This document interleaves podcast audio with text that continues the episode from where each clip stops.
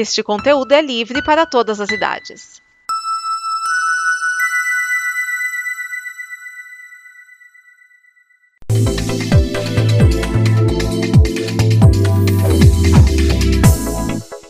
Brumadinho, continuam as buscas por desaparecidos, mortos, né, na verdade, cujos corpos não foram resgatados. A contabilidade é, mórbida dessa tragédia é de 165 mortos já recuperados os corpos e 160 mortos cujos corpos não foram recuperados. O número de hoje é de 325 mortos, dos quais, repito, 160 não foram encontrados. As buscas continuam, claro que os contingentes vão diminuindo, inevitável que assim seja, passada já mais pouco mais de duas semanas daquele deslizamento. 25 do... de janeiro, né, Boixá? É, dia 5 de janeiro. 25. Temos, 25 temos duas semanas, é, não é isso? 12 milhões de metros cúbicos de lama tóxica desceram da barragem de Brumadinho e as investigações continuam eh, avançando, eu diria, num ritmo ainda mais lento do que a busca por corpos. Na verdade, a busca por corpos continua num ritmo intenso. Eu diria que o resultado inevitável também, a lama secou, a altura da, da, da, da, da avalanche foi gigantesca, muito provavelmente muitos desses corpos não serão encontrados. Por enquanto, sabe-se em linhas gerais que a culpa não pode ter recaído nem sobre o Vaticano, nem sobre uh, a República da Bessarabia. A culpa está no campo da Vale, no campo da fiscalização, no campo do legislativo e a cumplicidade por isso está no judiciário que de Mariana para cá pouco fez para dar efetividade às punições, às sanções que poderiam ter feito de Mariana. Um exemplo não só para Vale, protagonista das duas tragédias, mas para as mineradoras de uma maneira geral, sabendo-se que coisas como essa produziriam punições significativas no campo penal contra os executivos, no campo penal contra os fiscais corruptos e omissos, no campo político e também penal contra legisladores cúmplices e corruptos, talvez não tivéssemos agora é, essa quantidade assombrosa de mortos em Brumadinho. A impunidade é o que é o que rege, é o que comanda a orquestra das tragédias nacionais. A propósito disso e em função da tragédia mais recente no Ninho do Urubu do Flamengo, com 10 meninos mortos, eh, toda a imprensa se dedicando mais intensamente, claro, a, esse, a essa, essa tragédia mais recente no Rio de Janeiro.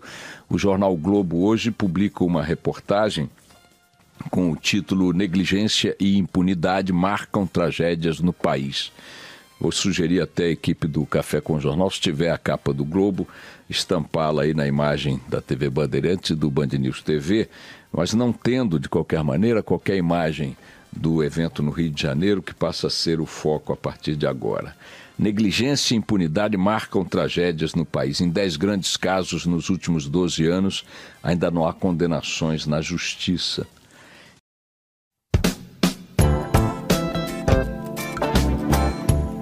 Olá, esse é o Afiano Machados, eu sou o Vinícius Schiavini e você ouviu um trecho do Ricardo Boechat no dia de seu falecimento. Ele fez esse programa, foi dar uma palestra e na volta o helicóptero dele caiu, né? Ele e o piloto do helicóptero morreram. E o programa de hoje eu quero falar um pouco sobre eloquência e coerência, tá? Falar primeiramente de eloquência. Eu tinha brincado já até com alguns amigos, brinquei com a minha mãe uma vez, que o Boechat poderia ter podcast que teria uma ótima audiência, porque esse cara falava por 20, 30 minutos às vezes, e ele falava de uma forma tão eloquente e principalmente colocando a, a sua voz e as entonações de uma maneira tão perfeita, assim, tão bem colocado, perfeito é meio exagero, bem colocado, que isso fazia é, você querer ouvir. Pra ter ideia, a rádio Band News FM transmitia em vídeo no YouTube a, a, a parte do Boechat, principalmente. Era tudo ao vivo, mas principalmente a parte do Boechat. E aí,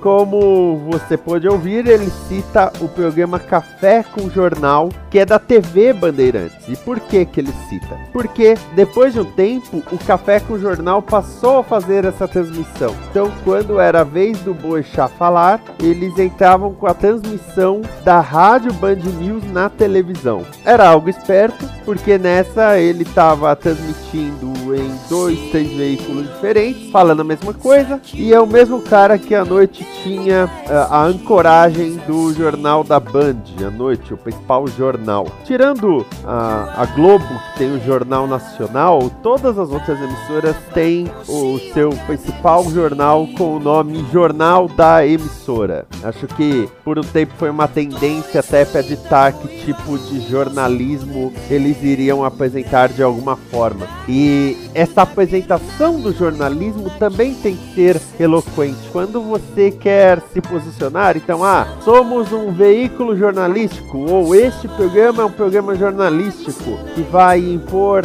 debates, tem que haver uma eloquência. E o que, que se trata de eloquência nesse ponto que eu coloco? A eloquência é quando você transmite claramente o que você quer. E você sabendo transmitir o que você quer, o seu público será encontrado mais facilmente. Então, o que eu vi muitas vezes foram, vamos falar de podcast, tá? O que eu vi muitas vezes com podcasts foram podcasts que a, as pessoas criavam os podcasts com uma ideia, por exemplo, criavam com um preceito qualquer e aí de repente repente essas pessoas elas mudavam completamente o que elas estavam uh, preparando, estavam pensando, até os sonhos delas. Existe caso como por exemplo do na calçada, o podcast na calçada, e esse podcast na calçada sofreu um pouco, vamos, vamos usar o termo uh, sofreu aí, ele sofreu um pouco pela questão de que o, o na calçada começou como alguns amigos reunidos falando juntos na calçada. Tinha até um,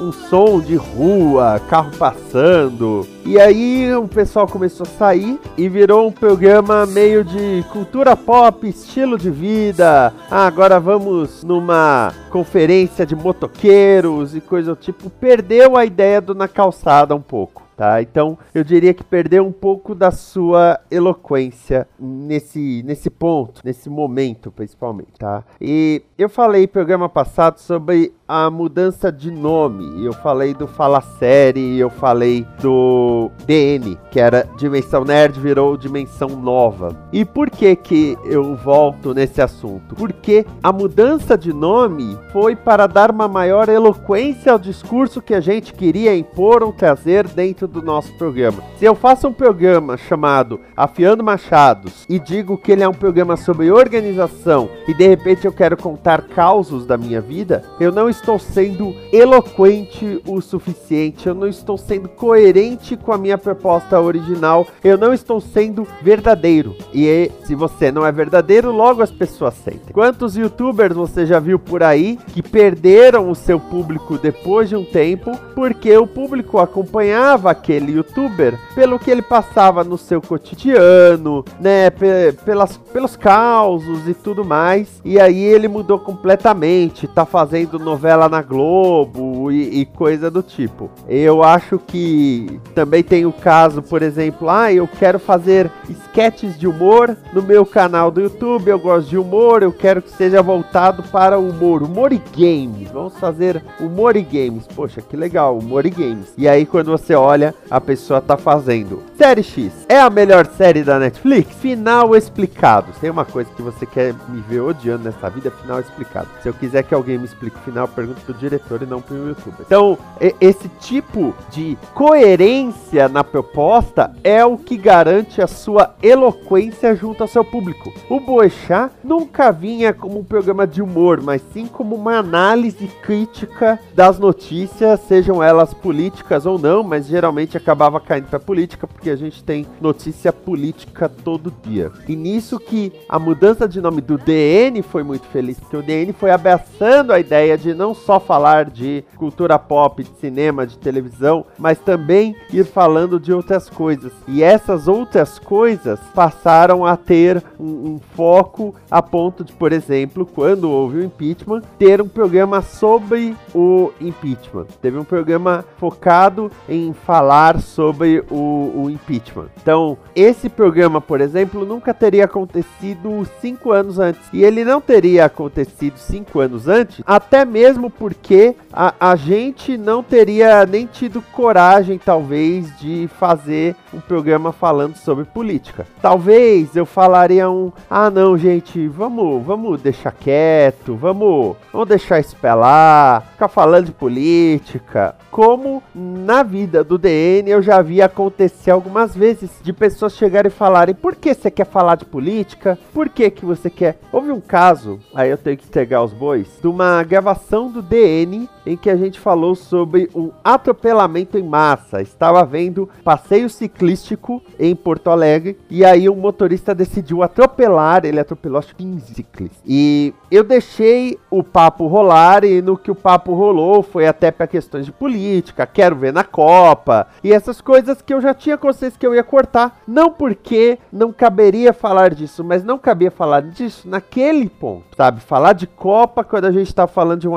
atropelamento em massa tá? Mas o editor de conteúdo daquela época do DN achou melhor cortar o quadro todo. E ele cortou o quadro todo. E isso me deixou extremamente puto, porque eu achei que já era hora de entrar nesse âmbito de assuntos. E acabou sentando depois o, o DN, né? Que agora é dimensão nova, lembrando, né? Ele mudou seu aspecto para algo mais uh, abrangente ao mundo, vamos colocar assim. Tanto que tem quadro mundo, né? É, é, quadrinhos viram literatura, porque o Diogo Scooby cobrou essa coerência uma vez. Ele virou e falou assim: Ah, mas quadrinhos é literatura? Quadrinhos não é literatura? É verdade. Então vamos só chamar de literatura. Né? É preciso sempre buscar isso. É preciso sempre buscar a sua coerência. Eu cresci numa família que sempre falou que a sua palavra tem que ter valor. E eu cresci nisso e, e as pessoas para quem eu prometi coisas, eu sempre cumpri,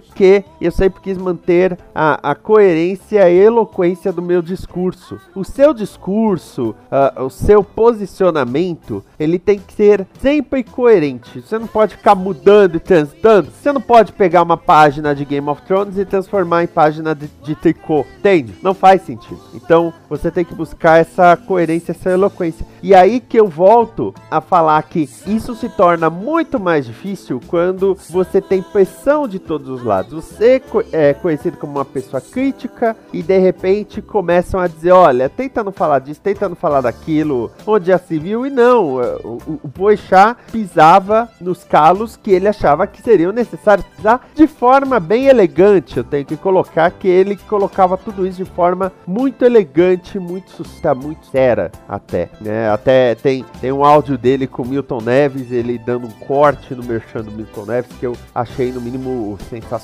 para colocar aí. E esse tipo de coerência que eu estou trazendo para você, de eloquência no discurso que eu estou trazendo hoje, ele tem que ser em todos os sentidos. E aí, ó, olha o gancho que eu vou fazer, hein? Nossa, que sensacional. E aí que eu falo da campanha de apoio da Combo, hoje agradecendo ao Júlio Anderson, que é um dos apoiadores. E por que que eu estou falando da campanha de apoio? Não era coerente algum tempo atrás porque a campanha de apoio, quando eu criei, há anos atrás, eu criei de sócio torcedor, era sempre assim: Oi, eu sou o Vinícius, eu sou o dono, sou eu que mando e me dê dinheiro. Sendo que eu mesmo percebi depois quão errado, quão idiota eu estava sendo naquela comunicação, sendo que a combo nunca foi de uma pessoa. No começo a combo foi de duas, três pessoas, mas hoje em dia a combo é de 60 pessoas. A combo tem uma turma toda aí. E essa turma que faz a combo. Não só eu. Eu faço parte da combo, eu estou na combo, mas mesmo este programa, o Afiano Machado, que eu defino a pauta, eu busco alguma referência externa, eu gravo,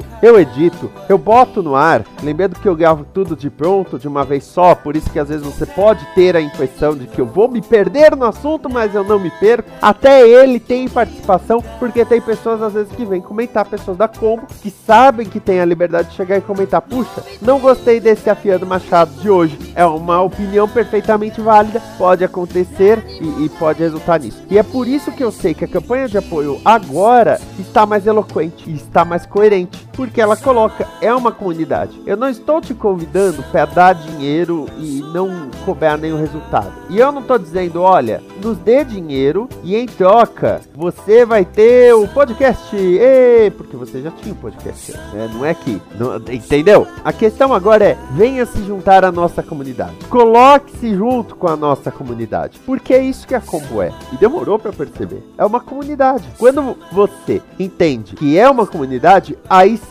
a eloquência e a coerência em tudo isso que eu estou apresentando aqui, certo? Bom, para encerrar, eu quero colocar aí dois pontos. Além, é claro, que eu vou falar, apoia.se barra combo e patreon.com barra combo. Vai lá conhecer as nossas metas. Vai lá, eu te convido. No próximo programa, eu vou falar mais algumas metas, tá bom? E mais algumas recompensas. No próximo programa, eu volto nisso. Porque hoje eu quero encerrar com dois pontos. O primeiro deles é que você deve buscar a sua coerência e você deve buscar o seu discurso, tá? Não se atenha a definições que outras pessoas podem trazer. Por quê? A, a, a, aí vem uma historinha que eu vou contar muito interessante. Por quê? Essas pessoas, quando definem esses parâmetros, muitas vezes não estão pensando nelas mesmas para seguir esses parâmetros, mas sim estabelecer parâmetros para que as outras pessoas considerem que eles estabeleceram parâmetros por terem alguma importância e relevância quando pode ser que não tenham. Então, às vezes você vê pessoas, por exemplo, querendo fazer uma definição do que é podcast. E aí essa pessoa não cumpre o que ela mesma definiu, mas ela quer que os outros comprem o livro para dizer: "Ah, é isso que é podcast". Dá vontade de dizer: "Olha, se tudo que você aplica pode ser chamado de podcast, então podcast também é um tipo de extorsão". Mas vamos co colocar aí aí você diz: "Vinícius, se você está dizendo que não devo seguir nenhum parâmetro, mas sim estabelecer a minha verdade, do meu discurso, da minha eloquência, da minha coerência e devo seguir ele, mesmo que não necessariamente se aplique aos parâmetros já estabelecidos. Pode ser que eu também não siga este parâmetro que você está colocando e encontre algum parâmetro que me é confortável. Tudo bem? Tudo bem. Uma amiga minha estava grávida e muita gente chegava e falava: Você tem que comer não sei o que, você tem que tomar chá de erva cideira todo dia, você tem que fazer exercício, você não pode fazer exercício e esse monte de coisa. Aí eu fui conversar com ela, ela tava assim, né? É, ela virou assim, Vi, estão falando um monte de coisa na minha orelha. Estão me enchendo o saco, um monte de coisa e eu não sei mais o que fazer. E aí eu falei assim, faz o seguinte, não ouve ninguém. Você é a mãe, você vai ter a criança. Se você vai no médico e o médico disser uma coisa que você não tem certeza, vai em outro médico. Se alguém diz que tal receita é boa, procura no Google e às vezes você acha que é boa e às vezes você acha que não é boa. Mas não ouça ninguém a ponto de dizer sim, senhor e senhora. Ela falou: Você sabe que isso se aplica ao que você tá falando agora. Eu falei: Exatamente. Eu espero que você não me ouça 100%. Que você ouça a si mesma. E deu tudo certo. A filhinha dela é uma graça. Deu tudo certinho. Ela seguiu os próprios. A gente sobreviveu a 3 mil anos de humanidade com a medicina do paninho molhado. A gente sobrevive mais um pouco. É, medicina. Você conhece a, a medicina do paninho molhado? Não. Esse vai ser o tema do próximo programa Medicina do Paninho Molhado, tá? A medicina do paninho molhado é uma aplicabilidade do caos para ter ordem. Sensacional, né? Não fez o mínimo sentido. Vai fazer semana que vem. E agora, o segundo ponto é que eu vou encerrar com o final daquele áudio do começo do programa do Boechat. Você não vai ouvir o meio, você vai ouvir o final. Ele tava falando lá do Flamengo, tava falando de Brumadinho, e aí eu entrei e nós vamos encerrar com a voz do Boechat de novo. Eu quero que você acompanhe para ver a eloquência que esse cara tem. Não tinha, tem, porque o trabalho dele continua aí vivo. Até semana que vem. E é claro que a tragédia do Rio é uma tragédia assombrosa que naturalmente ocuparia os maiores espaços na, na mídia, na imprensa, na discussão pública, mas mesmo que a tragédia de Brumadinho, eu já tinha chamado a atenção para isso semana passada, já sumiu das primeiras páginas. Já sumiu das primeiras páginas. A preocupação maior de algumas análises é o fato de terem prendido os engenheiros logo nos primeiros dias da tragédia. Essa é a preocupação maior. Poxa, prender os engenheiros. Prenderam os engenheiros e por conta da prisão e da pressão, da pressão que se deu sobre eles, a TIVCID, que certificou Brumadinho, começou a entregar para o Ministério Público, para a Polícia Federal e para as autoridades a verdade por trás daquele laudo. É preciso que as consequências sejam mais rápidas no campo da ação policial, no campo do Ministério Público, para que não fique no oba-oba, que é depois apoiado pelo esquecimento, pela nossa velha tradição de deixar para lá e tocar em frente, tocar adiante, não produzir manchetes como essa toda semana, que negligência e impunidade marcam tragédias no país e o levantamento que o Globo faz com 10 tragédias ocorridas desde 2007 é de 1.774 mortes. 1.774 pessoas morreram em situações que podem ser de podem não, que são de responsabilidade do Estado no campo da prevenção, da fiscalização, do legislador, do judiciário e que não deram em nada. E quando a gente chora, sofre, lamenta o fato ocorrido ontem, a gente parece estar anestesiado ou gostar da anestesia que nos faz esquecer desse fato, tão logo surge o fato de amanhã, que terá o mesmíssimo tratamento. A equipe de, de esportes da Band fez uma, da Band News FM, fez uma homenagem aos meninos uh, do Ninho do Urubu, que foi é, é, veiculada aqui no final de semana e muitos ouvintes pediram que ela fosse repetida. Vou deixar que vocês ouçam essa homenagem, tem cerca de dois minutos, e na sequência o Barão toca o barco. Vamos lá. Esta é uma produção da Combo. Confira todo o conteúdo do amanhã em nosso site comboconteúdo.com.